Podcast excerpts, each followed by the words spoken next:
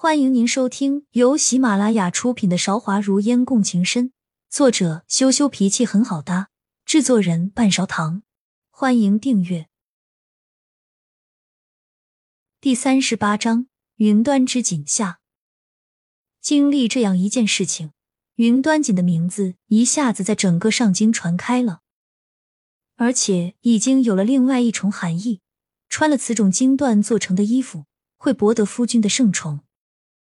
说起来这件事情，孟烟和姚玲双赢，谁也不欠谁的。奈何货不应求，孟记仅仅只剩几匹而已，人人都要买。孟烟索性把云端锦挂了起来，全部不卖。等到全面到货，一天卖上十匹，就图一个细水长流。这些天，天天有大户人家的小姐来问，一下子吊足人家的胃口。不知道明天宣布每天只出售十匹会产生什么样的化学反应？收账的事情有万年出谋划策，孟烟不用担心，因为这东西孟记的人根本就不知道是他研制的，给他们的说法就是朋友寄卖，所有的出账入账全部有专门的系统，由秋娘掌管。果然，第二天云端锦传出要出售的消息。三家梦记的门槛都被踏破了。和别的锦缎不同，梦烟准备了两个版本的云端锦，一种是专门销售给显贵的，只出现在城中心的梦记，这种做工精细，所以售价也贵。在城南和城北的梦记销售的是平价版的云端锦，只是秉承了云端锦轻若浮云、仿若置身云端的特点，同样的售价也就便宜。可供普通人家使用，只要一眼就可以分辨出谁身上穿的是平价版，谁身上穿的是精细版。这样的设定明确分清了阶级，谁都不会产生意见。小姐，听说云端锦一天只出售十匹，很多皇亲国戚家的小姐准备先去买平价版的云端锦过过瘾呢。店里的生意红红火火，秋娘火急火燎跑回来。来找孟烟拿主意。江书涵走后，秋娘并没有表现的十分失落，反而是被孟记的大事小事缠住了。这也没什么不好。孟烟蹙了蹙眉，没想到做了十足的准备，还是算漏了一点。还有五天就到了残花节，他本意是让少数的贵族小姐和少数的平民百姓穿上云端锦参拜残王，现在局势却并没有如他所料。他最不喜欢的就是这种垄断的生意，一步难求，会产生各种黑市。云端锦的价格居高不下，对于以后的发展并没有好处。好在刚刚开门，云端锦就已经销售殆尽了。剩下的那一匹，按照之前的约定，是要送进皇宫的。云端锦带来的满城沸沸扬扬的消息还没有过去，将近黄昏时分。孟烟正是准备吃饭，跟万年他们算一算这些天的实际账目的时候，便有内侍上门，打破了孟烟苦苦维持的宁静。目的是为了宣孟烟入宫觐见。至于是觐见谁，内侍并没有说，出于规矩，孟烟不敢问，只是心里已经知道是谁了。小姐，蜂拥而至的内侍走后。秋娘立马上来搀扶住梦烟，梦烟竟然有些站不稳了，双腿无力，说话声音也是有气无力的。秋娘，如果我这一去回不来了，你记得打理好梦记。小姐，你说什么傻话呢？吉人自有天相，说不定是太后想要见你呢。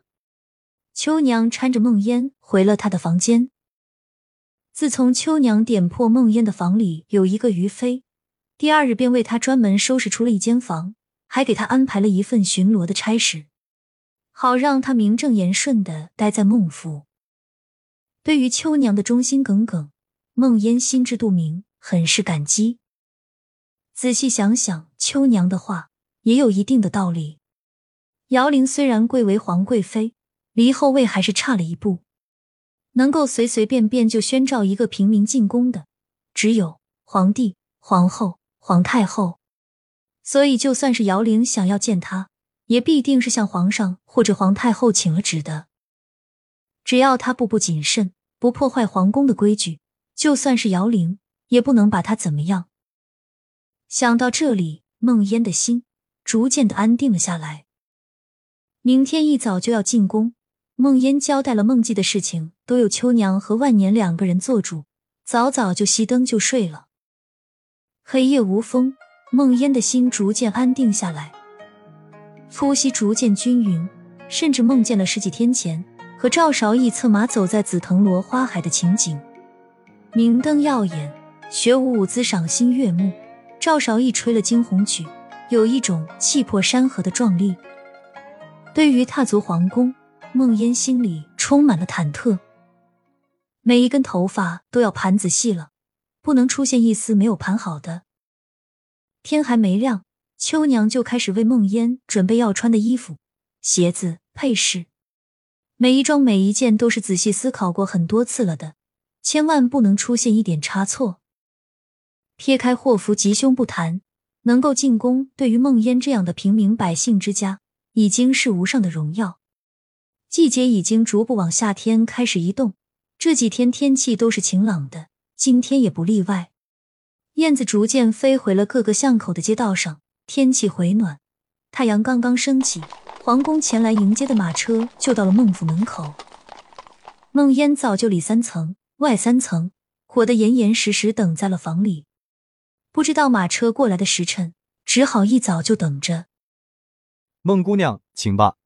领先的是一位穿着绿色衣袍的内侍，声音有些尖细，看不出年纪，只是笑起来的时候，眼角的皱纹非常深。孟烟默不作声，报以一笑。上马车的位置一片空空荡荡，突然一位衣衫单薄的内侍低下身子，看起来是让人踩着他的身体上马车。孟烟还是第一次经历这样的事情，顿时愣了一下。可惜他现在也是自身难保，不敢要求什么，只能踩着他的身体上去。孟烟其实并不重，小内侍还是低低哼了一声，这让孟烟更发透不过气了。坐在马车里，一举一动就是有人看着的了。孟烟挺直了腰杆，动也不敢动，生怕走错一步会牵连许多人。不知不觉。背后已经湿了一片。亲爱的听众朋友，本集已播讲完毕，欢迎您点赞、评论、订阅专辑，下集更精彩。